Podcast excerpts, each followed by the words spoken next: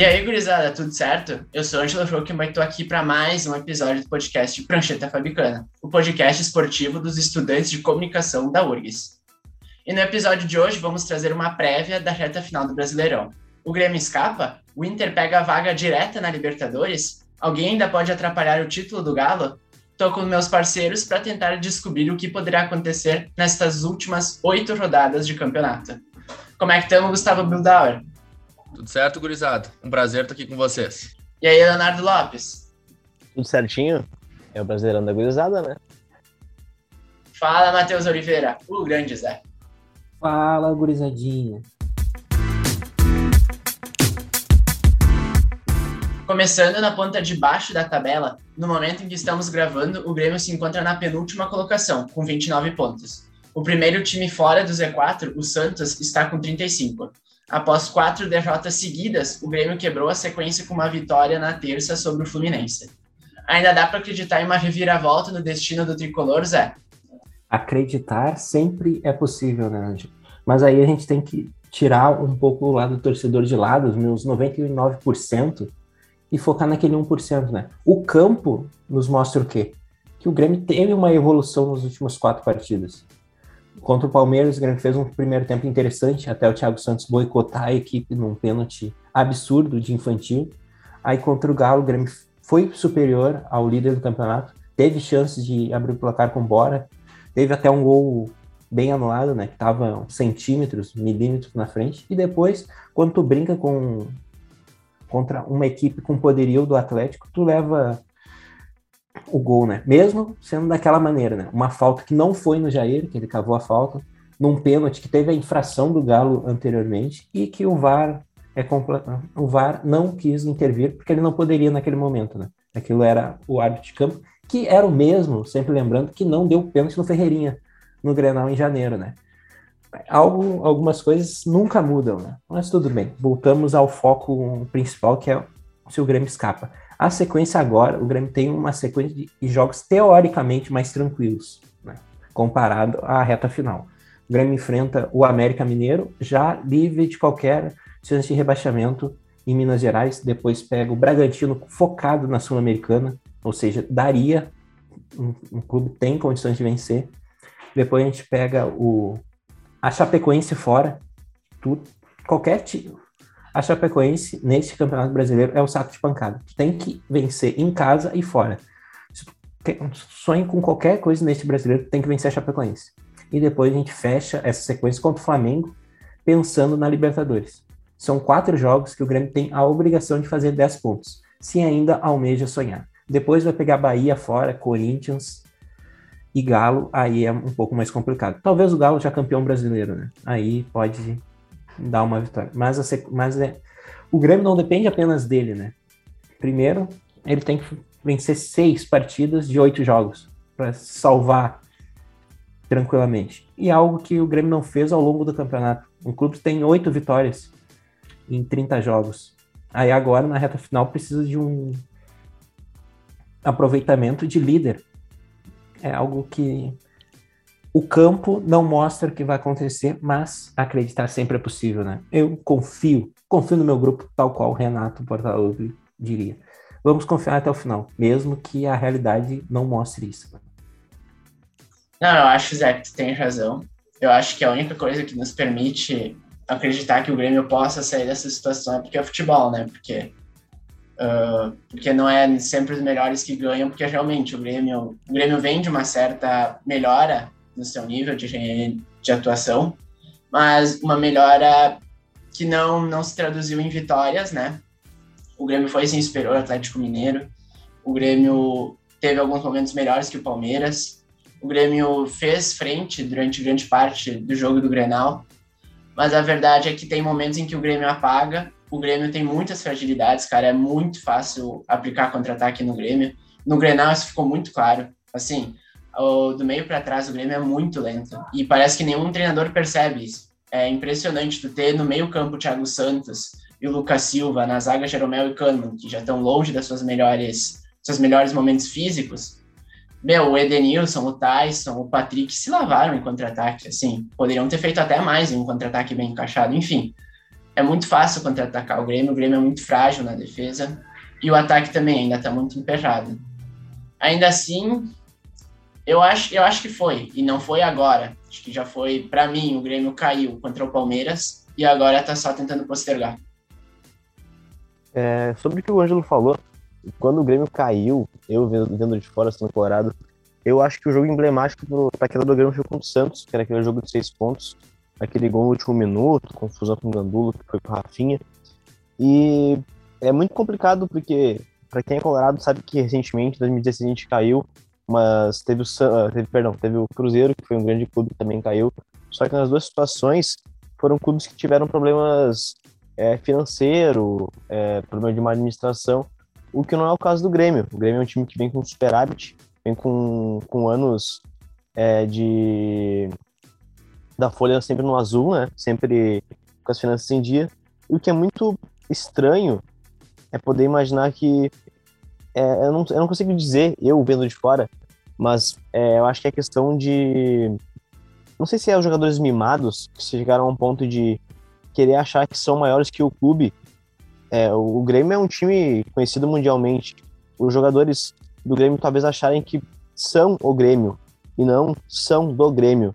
Eu acho que essa foi a, o maior problema do time com jogadores que chegaram agora, como Rafinha, se identifica como um líder, sendo que, bom, o Kahneman é líder do Grêmio, o Jeromel é líder do Grêmio, jogadores que estiveram nas, nas conquistas do Grêmio e agora na, área, na parte ruim, né? É, jogadores que chegaram depois, como é o caso que eu citei do Rafinha, que jogadores que não conquistaram é, nada com o Grêmio, querer bater no peito, querer chamar responsabilidade. Eu acho que esse é o maior problema do Grêmio.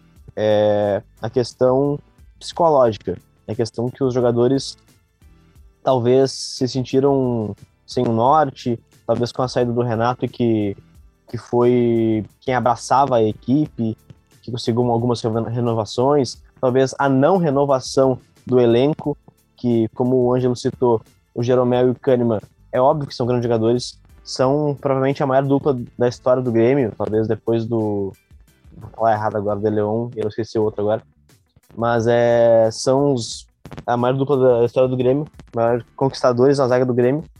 Foram perder Grenal agora, depois de, de quatro anos jogando junto. É, eu acho que essa demora para renovação pode ter sido um dos maiores fatores para essa queda que para mim já aconteceu. Para mim já já foi decretada desde lá contra o Santos. Uh, acho que o torcedor do Grêmio tem que acreditar até o final, mas eu já larguei a toalha, eu sou colorado, mas acho que não dá mais. Visto a situação que o Grêmio mesmo se colocou, e ainda mais agora sem torcida e com tem que conquistar no mínimo cinco vitórias e não é garantido que vai se salvar com 44 pontos, né? A gente faz uma simulação, acho que com 46, 47 vai estar salvo assim com muita segurança. E um, outra coisa que impressiona também no campeonato que o Grêmio não conseguiu ser em nenhum momento melhor que quatro equipes. Passou todo o campeonato na zona de rebaixamento, que mostra uma fragilidade uh, incrível desse time do Grêmio. Não tem nenhum poder de reação. Que eu acho que agora com a corda no pescoço aqui não vai ter. Então acho que já caiu e, e torcer para que caia. É, Gustavo, tu falou que, que o Grêmio teve desde o início do campeonato está dentro do Z4 e o Grêmio teve oito rodadas em que teve a possibilidade de sair, que só dependia de si, né? Uma vitória colocaria fora, mas não consegue. E é justamente isso. O Grêmio já teve oportunidades e por que agora seria diferente? Que está seis pontos entalado dentro da zona e tem que levar em consideração que o primeiro time é o Santos, mas o Santos vai pegar o Inter. Então tem que contar o Santos como já com três pontos a mais, né? E a situação é muito complicada. Enfim, situação do Grêmio é delicadíssima, né? Apenas duas palavras para o torcedor gremista que me escuta, que tem esse sentimento, que, que colhe o gremismo e talvez a ilusão lado a lado, que tá tal qual Will Smith à espera de um milagre. Vai dar, a gente tem que acreditar. Mesmo que o, o campo nos mostre o contrário. Depois, ali a gente pode pegar vários jogos que a gente tem. Com, ó, era só a gente ter visto esse gol. Esse gol foi de rebaixamento. A gente pode ver o primeiro, no primeiro jogo, o gol que a gente sofre do, do Ceará aos 48 do segundo tempo, aquele gol no final, a gente pode dizer, esse gol já era um indício do rebaixamento.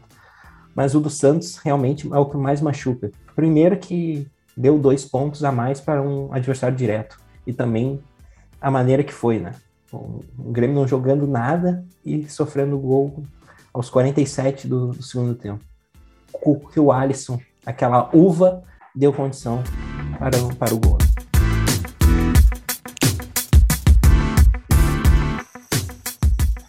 Já o Inter está na disputa por uma vaga direta na Libertadores. O número de vagas diretas à Libertadores ainda depende do resultado das finais da Copa do Brasil, Libertadores e Sul-Americana. No melhor dos cenários, a sétima colocação serve. Na pior, o sexto colocado apenas ganha uma vaga direta. E aí, Léo, eu quero saber, tu acha que o Inter vai conseguir o acesso direto? Eu acho que o Inter consegue o acesso direto, mas essa não é, não é o que o Inter está priorizando agora.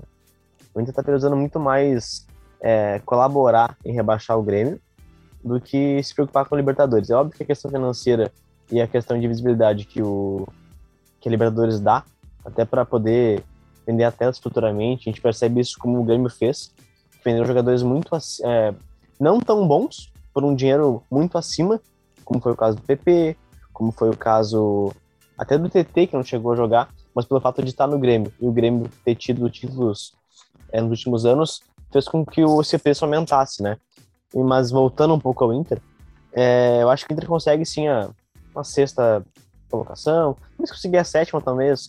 O único problema vai ser diminuir a, as férias, vai ser um, uma pré-temporada um pouquinho mais apressada, mas eu acho que sim, eu acho que o Inter consegue. O Inter agora tem, tem alguns jogos que, que nem hoje, por exemplo, não sei quando é que o podcast vai pro ar, já vai ter acontecido o jogo de juventude, a gente não sabe o resultado, mas eu acho que hoje um empate amigo, né, com, com juventude, tá bom, me serve, me serve muito. A Serra Gaúcha tá, tá frio, então um empatezinho lá tá bom.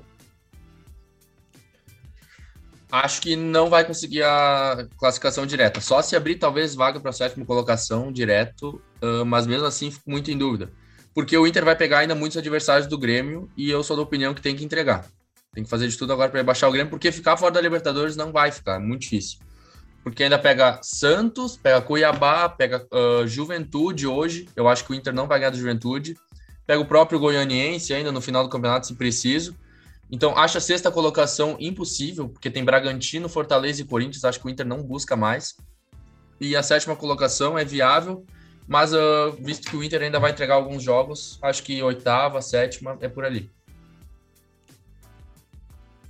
Agora analisando um pouco do Inter, a chance do Inter ficar nessa posição é caso o Bragantino vença a, a final da Sul-Americana, aí dá uma desfocada no brasileiro e tem alguma chance. Mas, como os guris já falaram, tem a missão do Inter no ano é ajudar no rebaixamento do Grêmio. E está correto.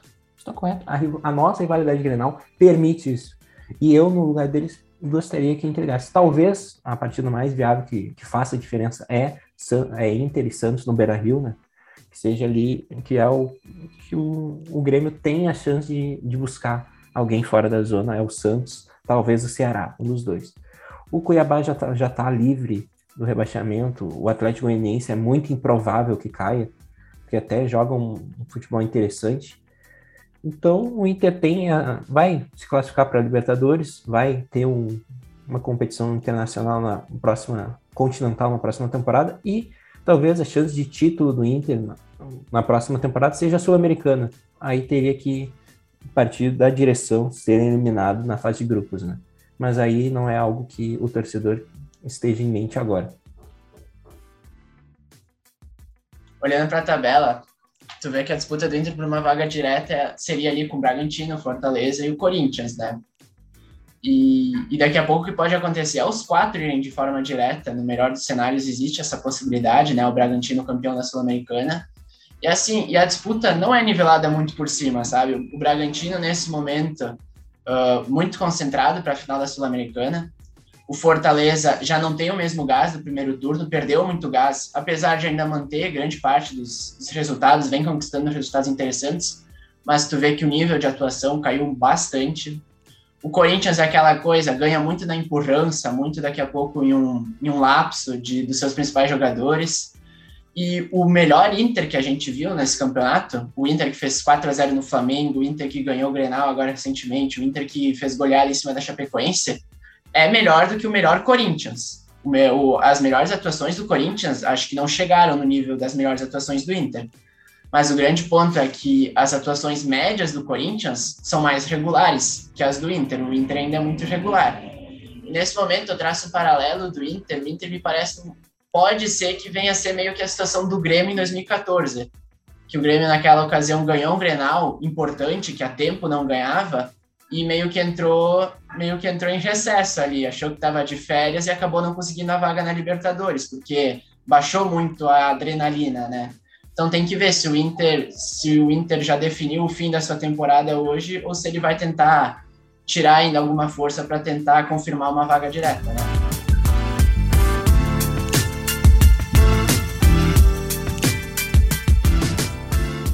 Nós tivemos também no último sábado, então, o Grenal com a vitória do Inter, 1 a 0 em cima do Grêmio. Um Grenal histórico, com certeza. Eu queria saber de ti, Gustavo. Não só como foi o jogo, mas o que, que esse Grenal representa no Brasileirão e no futuro dos dois clubes. Primeira coisa, uh, para torcedor colorado, acho que não é nem um sentimento de felicidade, é um sentimento mais de alívio, porque todo mundo estava muito nervoso para esse jogo, era uma, tava muito pilhado, a gente sabia que se o Inter uh, empatasse ou perdesse, uh, todo mundo ia ficar muito triste porque o Inter se colocou muita responsabilidade em cima, né? Como, uh, acabou poupando jogadores contra o São Paulo, poupou jogadores contra o Bragantino, deixou essa briga pelo G6 dar uma escapada, simplesmente para vencer o Grenal, e ainda bem que o planejamento deu certo. Então, parabenizar os dirigentes. E sobre o jogo, uh, Acho que o Diagui montou uma estratégia muito boa. A gente, a gente deu um pouco a bola para o Grêmio, que não sabia muito o que fazer com ela, e o Inter conseguiu uh, achar alguns contra-ataques, uh, usou melhor, as melhores características dos seus jogadores, né? E a gente vê jogadores que eram muito questionados pela torcida, o Moisés, o Lindoso, o próprio Patrick, tendo, jogado, tendo partidas assim memoráveis. O que o Moisés jogou no segundo tempo, principalmente, foi uma enormidade, o Lindoso controlando meio campo, e o Tyson Edenilson sendo o que a torcida espera, dois jogadores decisivos. E eu acho que esse Grenal representa o rebaixamento do Grêmio de vez. Para mim, esse Grenal botou o Grêmio na cova e acho justa a comemoração no final do jogo, do Patrick, dos outros jogadores. Acho que a provocação é válida, visto que o Grêmio fez durante todo esse tempo uh, a mesma coisa, então tem que se comemorar e aguentar a bronca, porque se o Grêmio não for rebaixado, vai vir com o dobro. Não sobre o que o Gustavo falou sobre a comemoração. É, quem foi o jornalista que criticou aqui do Rio Grande do Sul, sendo do país, ainda não entendeu muito bem o que é o Grenal. O Grenal não é um jogo de futebol. O Grenal é uma guerra. O Grenal é, é vermelho contra azul e vice-versa. Como o Gustavo bem colocou, quando tu se ganha um Grenal, tu não comemora. Tu não fica feliz, tu fica aliviado. Porque... E não é só esse Grenal. Óbvio que esse tinha elementos que, que causaram toda a situação, mas o Granal em si é sempre uma dificuldade. É, exceções na história que tem goleadas para um lado, goleadas para o outro, que eu certeza que o Zé vai comentar, porque o Zé não vai deixar de falar disso, eu conheço ele muito bem. Mas eu acho que a combinação do Inter é mais do que válida. Por os jogadores em si, era mais que necessária eles colocar para fora, extravasar junto à torcida, é, teve alguns vídeos de bastidores que mostram o quanto os jogadores é, precisavam daquilo. Foi perigoso o Inter chamar para si toda a situação, porque quem precisava da vitória era o Grêmio, quem precisava dos pontos era o Grêmio, e o Inter fez o jogo ser maior para si, trouxe para si a, toda a responsabilidade. Ainda bem que a gente ganhou. É, eu acho que o Tyson ainda deve, apesar de ter feito gol, ele deve muito, em relação ao futebol, porque acho que ele pode jogar mais e ser mais protagonista nesse time. Eu acho que eu, eu acho que ele deve, eu acho que ele tem que ser. Ele é o cara para isso. Ele é o cara com habilidade com e com estofo para poder fazer nesse elenco. O Edson jogou muito, o Moisés surpreendeu todo mundo, que, que vinha de lesão, teve até desconfiança de jornalista da, da do Rio Grande do Sul falando que não dava machucado tudo mais. Teve toda essa situação. É, o time do Inter é um time um time que joga no contra-ataque e soube fazer isso muito bem.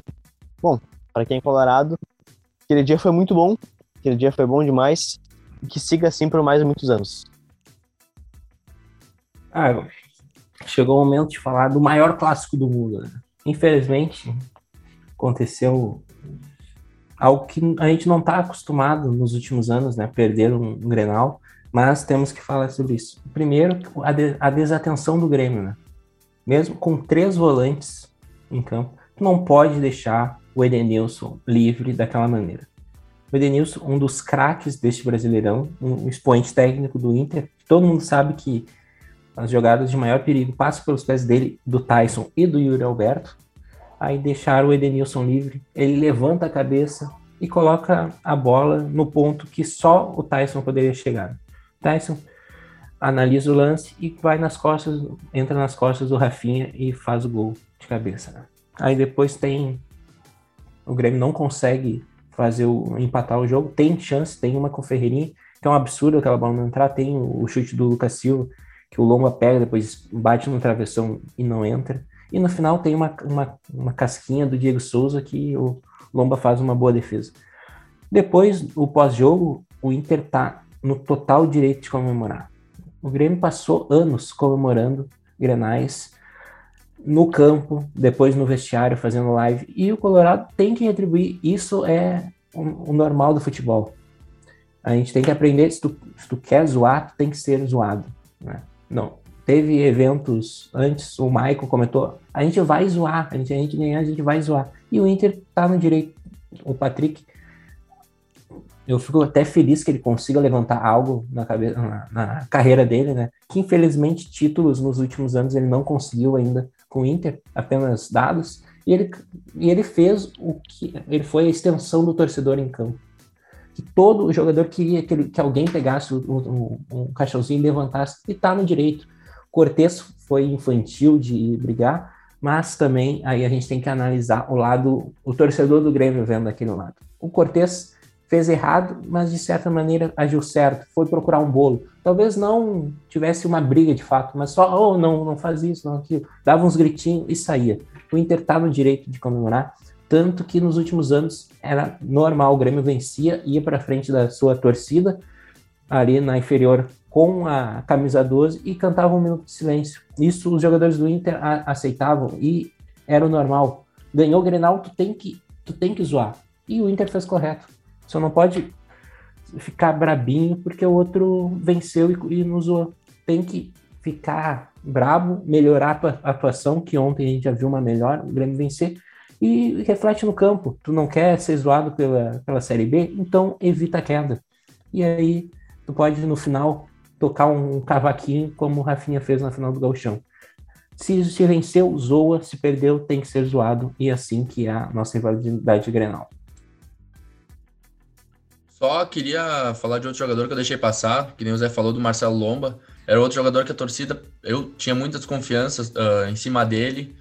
Uh, tava muito inseguro, porque o Lomba não passa nenhuma confiança para a torcida colorada, porque ele é um dos jogadores que apresenta todo esse fracasso do Inter nos últimos anos, mas foi lá e mostrou que ainda é um bom goleiro e fez uma baita partida no Grenal, salvando o Inter por muitos momentos. Não, o que, que eu acho desse, desse Grenal é que a real dimensão do que, que ele significa hoje a gente só vai ter no futuro. Porque esse Grenal ele pode significar realmente muito perto de ter sido a pá na, a última pá na cova do Grêmio, né? Mas ele pode significar de vez uma, uma mudança no, na gangorra que a gente fala. Eu sou meio contra essa gangorra, acho que não é bem assim que funciona, mas a questão é que por muito tempo o Grêmio cada vez mais ou cada vez joga menos, só que o Inter não, não consegue tomar a dianteira dessa rivalidade. Talvez agora a gente esteja de frente, a gente esteja em uma situação em que o Inter, o Inter consiga reverter essa situação. Talvez consiga alguma consiga alguma boa série em Grenais, talvez conquista o próximo gauchão, enfim. Acho que a real dimensão do que, que significa essa vitória do Inter e que fazia muito tempo que eu não via a torcida colorada tão inflamada por um jogo. Acho que foi com certeza o grande momento da temporada do Inter, que já goleou o Flamengo, mas acho que foi o grande momento da temporada do Inter. Acho que isso pode significar uma coisa muito grande no futuro nem tão distante assim. Foi um, talvez para finalizar, foi um Grenal para lavar a alma do torcedor colorado. Né? teve a esperança de um título brasileiro ali que escapou no final e agora vai poder colocar o empurrar o Grêmio pela terceira vez para a segunda divisão. Talvez esse seja o motivo de tanta euforia e está completamente correto o torcedor colorado, né? É algo que não se vê todo dia e, e tem que comemorar.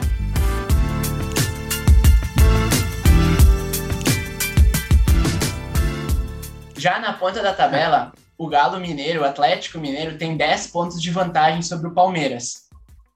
Eles ainda se pegam em um confronto direto e o Galo também tem 11 de vantagem sobre o Flamengo, que tem um jogo a menos.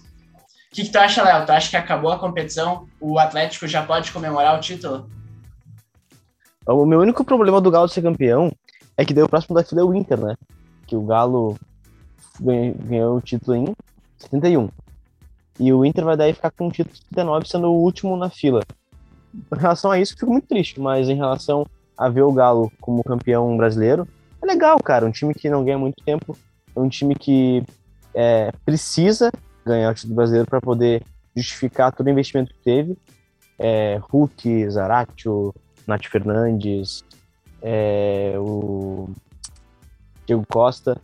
Então é um, é grande elenco e precisa precisa justificar isso porque acaba sendo da, da Libertadores de é, não de forma prematura, porque foi na semifinal, mas eu acho que para um time que é inferior a ele. O Palmeiras é um grande elenco também, também tem um grande investimento, mas atualmente eu acho o time pior do que o time do Atlético Mineiro.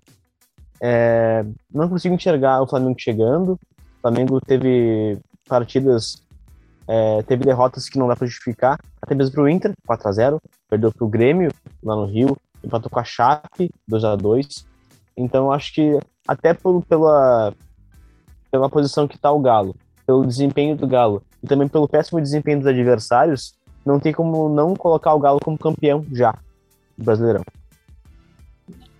Acho que tirar o título do Galo só o próprio Galo poderia fazer e é bem provável que aconteça. Porque quem vinha na briga era o Flamengo, mas nas últimas partidas então tá tropeçando muito. O Palmeiras está só arrumando a equipe para a final da Libertadores, né? Então o Galo corre livre e espera só algumas rodadas para soltar o grito, um grito de bicampeão, né? De uma competição que não vem, que nunca veio, basicamente, né? De uma grande competição, o Galo nunca foi bicampeão e agora vai ter a oportunidade de sagrar-se campeão, né? E ainda ver o rival na, na Série B mais uma vez, né? Então, a, a vida está sorrindo ao torcedor atleticano, né? Aliás, a gente tem que fazer alguns destaques pessoais ali. O Arana, que faz um, um, campeonato brilhante, sempre se destacando com assistências, gols e boas partidas. Aí tem o, Zá, o Zaratio, que domina o meio de campo. Contra o Grêmio, mais uma vez, ele foi brilhante. E o Hulk tá ali, né? A bola chega e o Bundudo marca, não tem como é um bom time, apesar de ser comandado pelo Cuca, né? Que às vezes parece que ele breca um pouco mais o show que poderia acontecer deste elenco estrelado do Galo. E falar que se o Galo for campeão, 100% justo, né? Acho que nenhuma equipe joga que o, a regularidade, o nível de atuação que o Galo tem na competição é troço de maluco. Simplesmente os últimos 12 jogos que fez em casa, ganhou todos no Brasileirão, né? Então é um time que, que não passa duas rodadas sem ganhar, né? Impossível tu conseguir encostar num time desses. Então não tenho o que falar. O Galo, depois de 50 anos, vai se tornar de novo campeão, vai conseguir finalmente se tornar bi, né? E acho que vai ser uma festa muito, muito bacana. Acho que no último final de semana e no jogo contra o Grêmio, no último final de semana, no caso contra o América Mineiro, a torcida fez uma baita festa festa muito legal e acho que, que vai ser uma festa muito bonita de se ver em, em Belo Horizonte.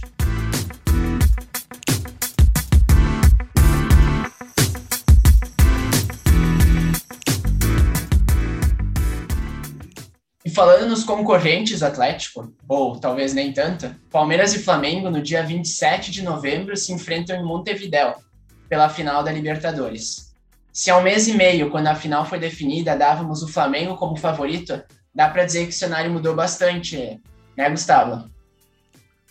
O cenário mudou bastante, mas eu ainda coloco o Flamengo como favorito, mesmo com a melhora do Palmeiras, mas comparando time por time, eu ainda acho os 11 titulares do Flamengo até melhores que o do Atlético, todos na melhor forma. E o Renato vai ter esse trabalho de, nas próximas três semanas, recuperar todo mundo. Vai voltar o Arrascaeta, ele, o Bruno Henrique e o Gabigol vão ter que jogar, voltar a jogar do que era antes. De, o sistema defensivo do Flamengo tá, tá vazando muito, mas como o retrospecto dos dois times uh, em confrontos diretos é totalmente favorável ao Flamengo, né? Palmeiras é um freguesão do Flamengo, parece sempre pipoca. Eu ainda coloco o favoritismo uh, com o Flamengo. Mas, uh, dependendo do, dos próximos resultados, eu não sei se o Renato vai chegar até lá, visto a pressão da torcida que está colocando em cima do técnico gaúcho.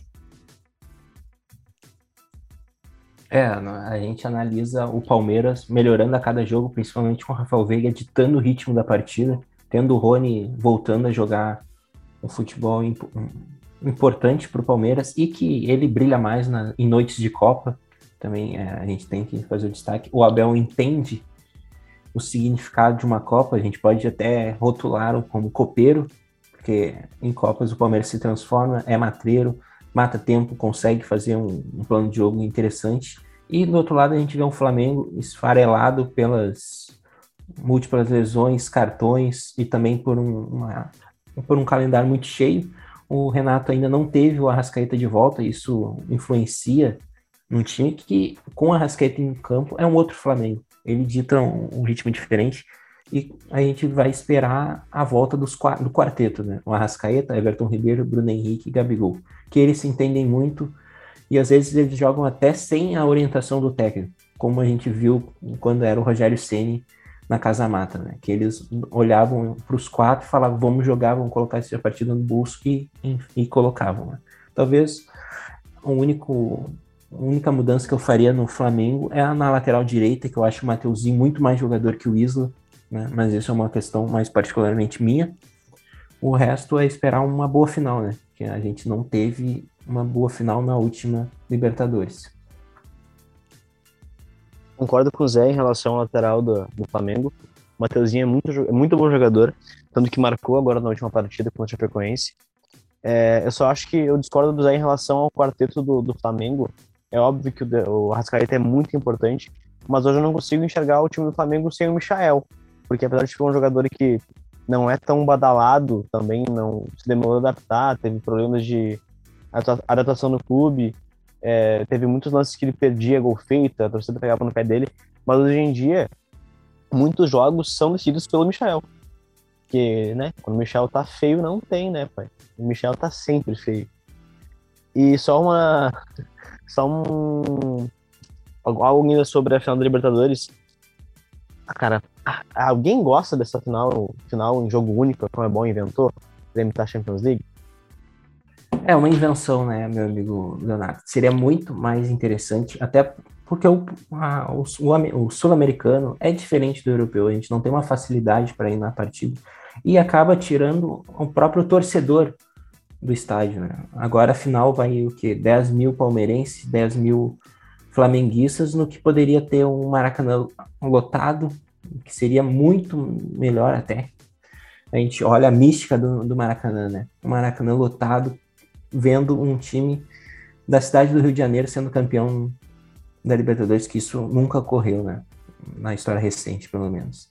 E a, a Alianza Arena ia ter o público do, do, do, Palmeiras lá também, né? Eu prefiro os dois jogos, espero ainda que a, a Comebol reveja isso nos próximos anos, mas o contexto mais importante para para a Comebol é o dinheiro, né? E o dinheiro de um jogo, de uma final única é maior, infelizmente. É, uh, eu, eu sinceramente, quando foi anunciado, eu achava que ia ser pior. Acho que o espetáculo em si é legal, mas eu acho que é como o Zé disse. Uh, tu tira muito os, os públicos, as massas do estádio fazendo em um só, em uma sede neutra, né? Mas é o que o Zé disse, uma final em jogo único, em um fim de semana, no horário da tarde, ela é mais fácil, ela é mais facilmente consumida pelo público europeu, né? Que é justamente isso que a que a Comebol mira, uh, tornar o produto mais consumido lá fora. Nos aproximamos do fim do episódio, mas eu ainda quero saber os destaques da semana de vocês. Começando por ti, Zé, qual o teu destaque da semana?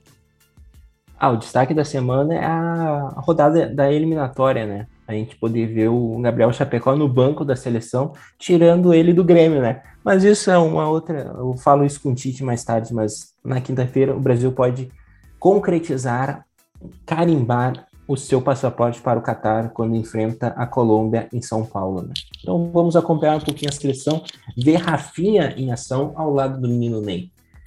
Esse é o meu coisa da semana. Ali, e não podemos esquecer, não podemos ser diferente, falar também da transição, né, que segue encantando agora na copinha do RS, né? Então, é esses meus dois destaques, como sempre, um geral e um do Grêmio, como quando sempre. E tu, Gustavo, qual o teu destaque da semana? Meu destaque da semana vai para a prisão da jogadora do PSG, a Diallo, que foi presa por suspeita de envolvimento na agressão da sua colega de time que disputa a mesma posição na seleção que ela, a Hamraoui. As ambas são volantes, disputam a mesma, uh, a mesma posição ali na seleção e a Diallo foi, uh, foi presa suspeita pela agressão da companheira de time, né? Elas estavam saindo de um evento, acho, do PSG, e abordaram o carro da, da Diallo, que estava dando uma carona para a Mauri. Só que o interessante é que só agrediram a, a jogadora e não roubaram nada. Então uh, fica aí o meu destaque da prisão da jogadora Diallo. E tu, Léo, qual o teu destaque da semana? Meu destaque da semana é um pouquinho fora do futebol, eu faço sobre NBA.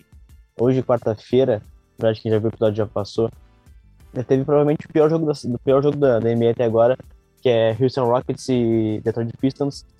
O Detroit é o pior time da, da conferência. É o pior time da Conferência Leste, e tendo o Houston como o segundo pior time da Conferência Oeste. Provavelmente vai ser um jogo muito bom para ficar cego. Então, esse é o meu destaque da semana. Já o meu destaque da semana fica por conta do último final de semana que nós tivemos os últimos dois classificados para a Série B né, a Série C chegando ao seu final, sendo decidida. No final de semana passado, nós já tínhamos descoberto que Ituano e Tombense estavam classificados, e na, nesse domingo agora, Criciúma. Criciúma com uma história muito bacana, né? Foi rebaixado nesse, no início do ano para a segunda divisão do Catarinense, e agora conseguiu subir, então uma reviravolta bem bacana, liderada pelo Paulo Baier. E o Novo Horizontino também, o time de São Paulo, não é o Novo Horizontino que na década de 90 jogou contra o Bragantino na final do Paulista, é um outro, um time completamente mudado, que tem apenas 11 anos de desde a sua fundação, e possivelmente esses são os times que vão pegar o Grêmio ano que vem, né? Chegamos ao fim de mais um episódio do Prancheta e aproveito para pedir que os ouvintes nos sigam nas nossas redes sociais. Arroba Prancheta Fabico no Twitter e arroba Prancheta Fabicana no Insta. Muito obrigado pela companhia no episódio de hoje, Gustavo. Valeu, gurizada. Abração, Matheus Oliveira. Abraço, é sempre bom estar na presença dos amigos e uma palavra apenas: acredite até o final, torcedor gremista. Acreditar é a única maneira para salvar do calvário. Tamo juntas, Léo Lopes. É nóis, meu bom, sempre bom estar aqui. Como diria meu, meu amigo Moisés, meu parceiro do coração, cadê o cavaco? Quero o pagode. Eu sou Angela Rockman e, como diria Gerd Wenzel, tchau, tchau!